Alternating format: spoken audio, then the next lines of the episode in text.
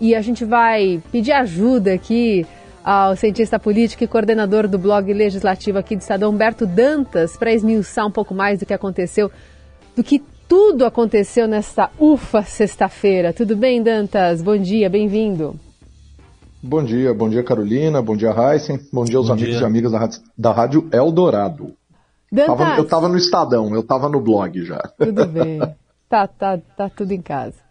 Dantas, a gente está vendo essa primeira derrota de fato aí do governo no Congresso, mostrando que há bastante gente infiel e que essa tentativa de montar uma coalizão com base na distribuição de ministérios entre os partidos não está funcionando. O que definiu muito essa derrota do governo foi esse placar de 295 a 136 votos na questão das mudanças lá no marco do saneamento.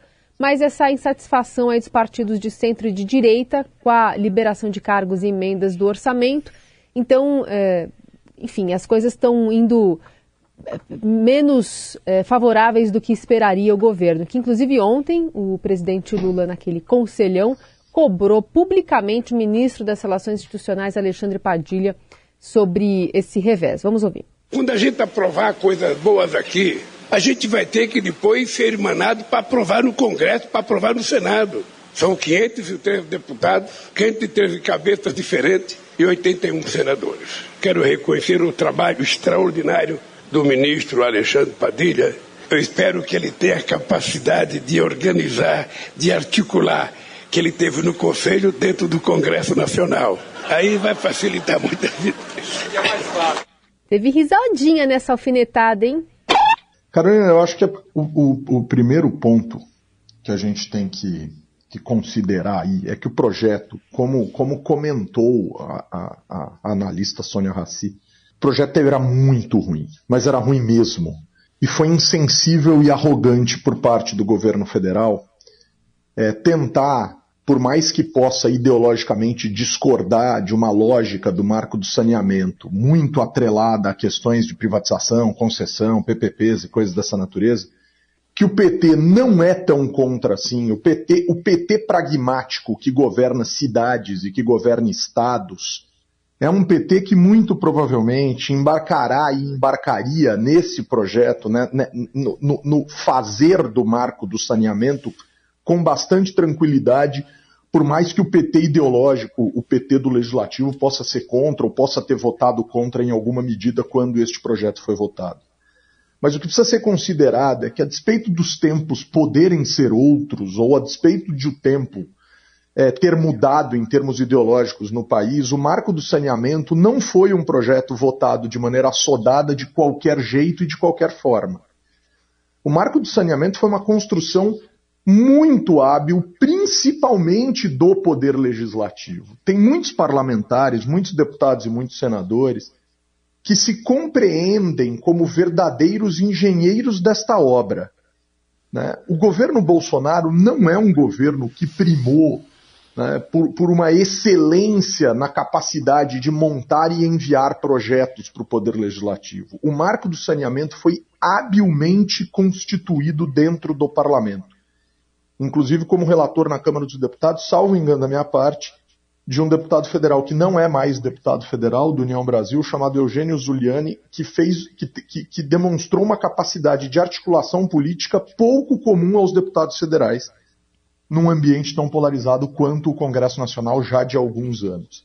Então também votou-se contra, porque o marco do saneamento é uma obra do legislativo, fortemente impactada pelo legislativo e acho que teve um teste de estresse aí. Né? Acho que não é à toa esse bom humor do Lula na reunião. Eles sabiam que essa matéria não ia prosperar e fico com a sensação de que a gente teve aí um testezinho para o governo. Manja a história do boi de piranha? Eu tenho para mim que esse projeto era o projeto boi de piranha do governo. Uhum. Percebeu que tem dificuldades, conversou com Arthur Lira, ouviu de Arthur Lira que deputado não gosta de ministério, mas sim gosta do pagamento de emenda e saiu da reunião dizendo que liberaria 10 bilhões de reais em emendas, inclusive alguns restos a pagar de Bolsonaro. Acho que talvez Lula tenha entendido como é que se governa a partir de agora. É um jeito novo, não é igual a 20 anos atrás. Então, aproveitando isso que você falou, parece que você falou que não, não é um jeito novo esse de liberar verbas do orçamento, porque é, é, essas verbas aí elas são, já que a gente está falando de saneamento, elas são água ali no cano. Aí o presidente tem que abrir a torneira de acordo com os interesses. Ele vai abrir a torneira mais vezes agora, você acha, Dantas? É, pois é, Raiz, ele tem, que, ele tem que irrigar, né? Ele tem que sanear a história das emendas, né? Estava segurando um pouco, tinha reclamação em relação a isso. O governo federal, Heisen, tem uma grande vitória no STF. Este governo federal de agora tem uma grande vitória no STF, ainda no ano passado, no final do ano passado, que foi a proibição ao pagamento das tais emendas do relator, um caso trazido pelo jornal Estado de São Paulo, que foi uma verdadeira bomba atômica no governo Bolsonaro. Né? Então a gente tem que considerar isso. Quer dizer, as, as tais emendas R9 lá que deixaram de ser pagas, a gente precisa considerar que isso não era de interesse algum do atual governo. Por quê? Porque é um governo que não tem nenhum problema, e todos os discursos do Lula caminharam nesse sentido. Esse mesmo agora de dizer precisamos ir, ir precisamos ir ao Congresso irmanados para conversar com 513 deputados e 81 senadores. E eu já gostaria também de enfatizar essa fala do Lula, mas falo dela em, dois, em dois segundos. Mas o, o que precisa ser considerado, Heisen, é que existirá uma nova forma de se pagar, e a forma de se pagar remonta ao passado das formas individuais, mas muito provavelmente sem a força dos líderes partidários que deram o tom da governabilidade até 2018, porque o Bolsonaro e principalmente o Arthur Lira aparentemente conseguiram criar um modo de individualizar ou de tentar individualizar a relação do parlamentar com o pagamento de emendas. O que era feito muito fortemente uh, a partir de lideranças partidárias, dos líderes partidários. E esse hoje, para mim, Raíssa, é o grande desafio da governabilidade no Brasil. É perceber se o líder partidário voltará a ter um protagonismo expressivo no que diz respeito a, a, a essa distribuição de recursos, ou se, a partir do pagamento das proibidas emendas de relator, secretas, ocultas, e da interferência do Arthur Lira, que estará onde estará, muito provavelmente, até fevereiro de 2025, né, como presidente da Câmara, se a gente constituirá uma lógica individualizada de atuação parlamentar no que diz respeito ao recebimento desse dinheiro. Esse é o grande ponto, assim, essa é grande, para mim, esta é a grande chave da tentativa da gente entender o sentido da governabilidade. Né? E aí vamos ver o que acontece. Agora, quando o Lula diz nessa fala dele que cada um dos 513 deputados e cada um dos 81 senadores é uma cabeça diferente, textualmente ele acaba finda, finda dizendo praticamente isso, eu acho que ele entendeu que hoje a gente não dialoga mais com os partidos, a gente dialoga com os indivíduos. O professor Antônio Lavareda andou escrevendo sobre isso recentemente no, no seu site, no seu blog, algo nesse sentido, dizendo que, olha, a gente individualizou a cabeça do parlamentar de um modo. E aí tem críticas e tem percepções a respeito desse fenômeno. Eu acho que a gente precisa ficar muito atento a isso. Está mais com cara de uma mega Câmara de Vereadores do que com cara de Câmara de Deputados formatada por partidos políticos. Hum. Tem algumas dúvidas em, em, relação ao que, que formatou esse tipo de, de modus operandi, o quanto o governo eh, vai ter que se desgastar mais para eh, discutir pautas e liberar emendas a varejo, então deixando o atacado de lado. E no sentido da governabilidade, eh, o recado que ele deu ali, cutucando o Padilha, de alguma forma, e ao mesmo tempo na apuração hoje do Estadão da Vera Rosa, dizendo que Lula vai assumir a coordenação política, de alguma forma é, deixa a vida dele mais difícil ou mais precisa na hora de se mover alguns, alguns pauzinhos? Então, Carolina, eu não sei o quanto que o Lula queria né, assumir todo esse trabalho. Esse trabalho é um trabalho hercúleo. Né? E é um trabalho por qual ele vem aquecendo faz um tempo. Né? Vamos nos lembrar que ele quase desempenhou esse trabalho, não fosse lá a história do Bessias, não fosse o, o, o grampo, no, no, o inconstitucional grampo no telefone da presidente da República, feito pelo instável e pouco razoável em termos institucionais Sérgio Moro à época, talvez o Lula tivesse assumido um ministério em que ele faria isso durante a lógica né, do, do início do processo de impeachment da ex-presidente Dilma, naquele fatídico março de 2016, em que, numa semana, aconteceu literalmente tudo na história do Brasil, né, que acabou determinando ali uma série de questões que findariam derrubando a presidente da República. né, num, num, impeachment, né, num processo de impeachment. Né? Então Lula já está aquecendo ali, já faz um bom tempo. Lembremos que noticiário da época chegou a dizer que de dentro de um hotel ele articulava a tentativa de distribuição de recursos para os parlamentares na tentativa de ajudar né, o Partido dos Trabalhadores a se livrar do processo, o que acabou não sendo uh, bem sucedido. Então, a, a, a compreender o que vai acontecer efetivamente, Lula me parecia, nesse terceiro mandato, muito mais uma figura de uh, Estado, né, um, um chefe de Estado, disposto inclusive a recolocar, como ele gosta de dizer, o Brasil no cenário mundial, né, a trazer a agenda ambiental, a levar o Brasil para o mundo, enfim. Né, não me parecia tão disposto assim a ser esse presidente do, uh, de, de, do, do, que a gente poderia chamar, do que os prefeitos normalmente costumam chamar de varejinho com o Poder Legislativo, nessa tratativa. A, a, a conferir se de fato ele vai fazer isso. Mas existe também a conversa, Carolina, do Lira com o uh, presidente Lula se referindo a Alexandre Padilha. Ele é muito fino e educado. Isso é aspas dada no portal do Estadão. Ele é muito fino e educado, né? mas tem dificuldades de dialogar com o Poder Legislativo. Aí a reportagem, obviamente, foi ouvir a outra parte, foi ouvir o Padilha, ele disse assim: não vou comentar, justamente porque sou muito fino e muito educado. Então, esse é um, é um problemaço, assim, é um problema né, que o, parece que está faltando jeito para o Padilha. Agora, vamos combinar que no oposto do fino e educado está Arthur Lira. Arthur Lira é bruto, Arthur Lira é raiz, Arthur Lira é roots né? É deputado padrão, é deputado que, inclusive, há um tempo atrás era, era, era classe, era, era baixo clero. Então a gente precisa considerar que ele se articulou, foi abraçar Bolsonaro, fez campanha fora da hora para ser presidente da primeira vez que foi, e chegou onde chegou, e indiscutivelmente tem muito poder. E aí a gente chega na primeira parte da sua pergunta, que eu acho que é extremamente importante. Que padrão é esse de governabilidade que a gente impõe ao nosso país nesse instante?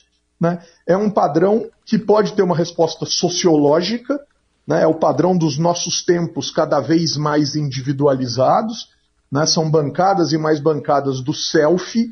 Né? Eu nunca, nunca vou esquecer a fotografia publicada em muitos meios de comunicação da aprovação da reforma da Previdência, em que aparecia o placar é. né, da aprovação e muitos, muitos celulares ligados de deputados apontando para o placar, com deputado fazendo selfie, com deputado fazendo postagem, etc, lives, etc, né? etc.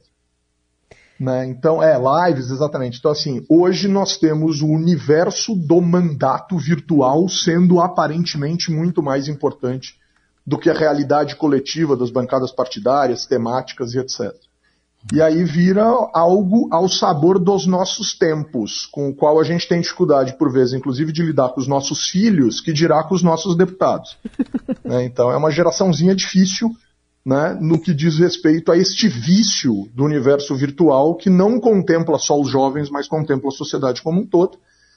Né? Então eu acho que tem um desafio sociológico e tem um desafio político né, o deputado vai conseguindo, em alguma medida, dialogar com o seu universo ou com o universo que ele imagina ser seu, porque por vezes as leituras são muito equivocadas do ponto de vista estratégico, e para o qual ele sonha em ser um microexecutor, ele sonha em ser um síndico, ele sonha em ser um diplomata de área.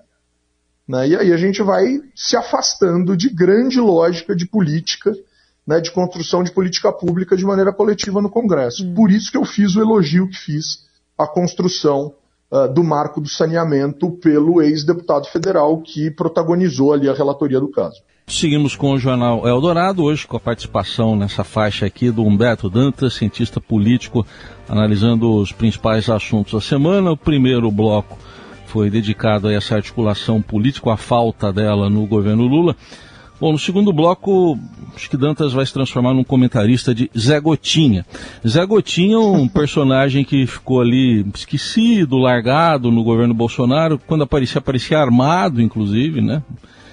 Mas agora, essa semana, né, Dantas, essa operação da Polícia Federal investigando fraude em cartão de vacinação do ex-presidente Bolsonaro. Até que ponto essas gotas todas podem chegar eh, firmemente, né, atingir uh, até projetos políticos do ex-presidente. Respingar no, no ex-presidente. Carolina se antecipou aqui ao meu Isso. comentário. Isso. Eu ia falar justamente no respingar, muito bom, é. muito bom. Olha, a gente descobriu porque que estava armado, né? Ele estava guardando alguma coisa, né? Guardando um segredo muito secreto. Né? O presidente disse que não sabia. Olha, Heisen, era tanta gente, tanta gente, tanta gente, com todo respeito, absolutamente aloprada em volta do presidente Jair Bolsonaro, incluindo o próprio, né? Mas tanta gente aloprada numa espécie de um concurso de quatro anos para ver quem era mais idiota para fazer mais idiotice, que quando ele disse que não sabia que tinha sido desse jeito, né, eu até posso imaginar que ele não soubesse. Mas como é que o sujeito tem acesso né, ao Connect SUS e tem a informação que está ou que é vacinado, né, como é que o sujeito descobre que é vacinado e, ao dizer que não se vacinou, possa imaginar qualquer coisa diferente de uma mega fraude protagonizada por alguns dos seus aloprados de estimação. Porque esse sujeito Cid é nitidamente o pet de Bolsonaro, né? É um pet, é um, é um bicho de estimação do ex-presidente Bolsonaro. É assim que ele é relatado por todos, todos que seguiam né, o cotidiano do presidente Bolsonaro. Ele era o bicho de estimação. O que a gente costuma chamar na política, de maneira muito irônica, de amarra cachorro. Né? Ele é o sujeito que vai amarrar o cachorro do presidente onde o presidente pedir, onde o presidente quiser. Então, assim, é, é, assim, é impossível dizer que não houve uma fraude, é impossível dizer que não houve um crime. Né? E a única questão é, o presidente talvez não soubesse como o crime foi feito. Né? Que caminho foi seguido para se chegar no objeto do crime? Agora, este mesmo presidente e este mesmo amarra-cachorro são os indivíduos que estão envolvidos, por exemplo, na tentativa de liberação das joias na Receita Federal e coisas do tipo. Quer dizer, o que mais não foi feito? O que mais não foi feito? Porque só a quantidade de, de mobilização que se teve de delegados de polícia federal em casos delicados atrelados aos interesses do governo federal neste país, Heisen, olha, dá, dá, dá, dá para enumerar só o nome do delegado que foi exonerado de algum cargo ou tirado de alguma investigação estratégica para o governo anterior ou para os interesses do governo anterior, dá para preencher página de frente e verso. Né? Tem crime ambiental envolvendo o ex-ministro Ricardo Salles, né? Uh, tem questões relacionadas, inclusive, a essa jornalista, essa moça que disse ter sido, né, que acusa formalmente o deputado federal pastor Marco Feliciano de tê-la estuprado. Os delegados vão sumindo dos casos, Heisen. Isso é muito estranho. Então, é um governo do qual a gente não duvida um segundo ter feito isso. Agora, se ele mandou inserir dado dele para ele viajar na prefeitura de Duque de Caxias, ou se ele virou para o Amarra Cachorro e disse: se vira e resolve isso, e o Amarra Cachorro resolveu desse jeito absolutamente aloprado, aí é a conferir. Mas isso é um modus operandi da política brasileira. Né? O mandatário manda né, e o idiota de plantão obedece a despeito do que diz a lei. E isso é muito grave, porque muitos políticos no Brasil se acham acima da lei. Eles estão espalhados pelo país inteiro por todos os partidos políticos. Né? E o Amarra Cachorro sempre existirá figura simbólica de Maquiavel no Príncipe, escrito no século XVI. Esse é o típico adulador de plantão, né, que a gente chama no Brasil de amarra cachorro, de faz tudo, né, de bicho de estimação e coisas dessa natureza. Muito bem, tá aí Humberto Dantas hoje, prazer tê-lo aqui conosco. Humberto Dantas, que é cientista político, coordenador do blog Legis Ativo, que está aí no portal do Estadão, mas sabemos que você quer mandar um recado final para uma, uma, das cabeças mais brilhantes do rádio brasileiro, que é a do Nelson Volter. Pode falar, então. Um grande abraço ao Nelson, um grande abraço a você, Raíssa, Carolina, todos e todos os ouvintes que estão conosco. É. E vamos em frente. Uma ótima sexta-feira. Sextou, Raíssa. Sextou. Tchau, Dantas. Até uma próxima. É.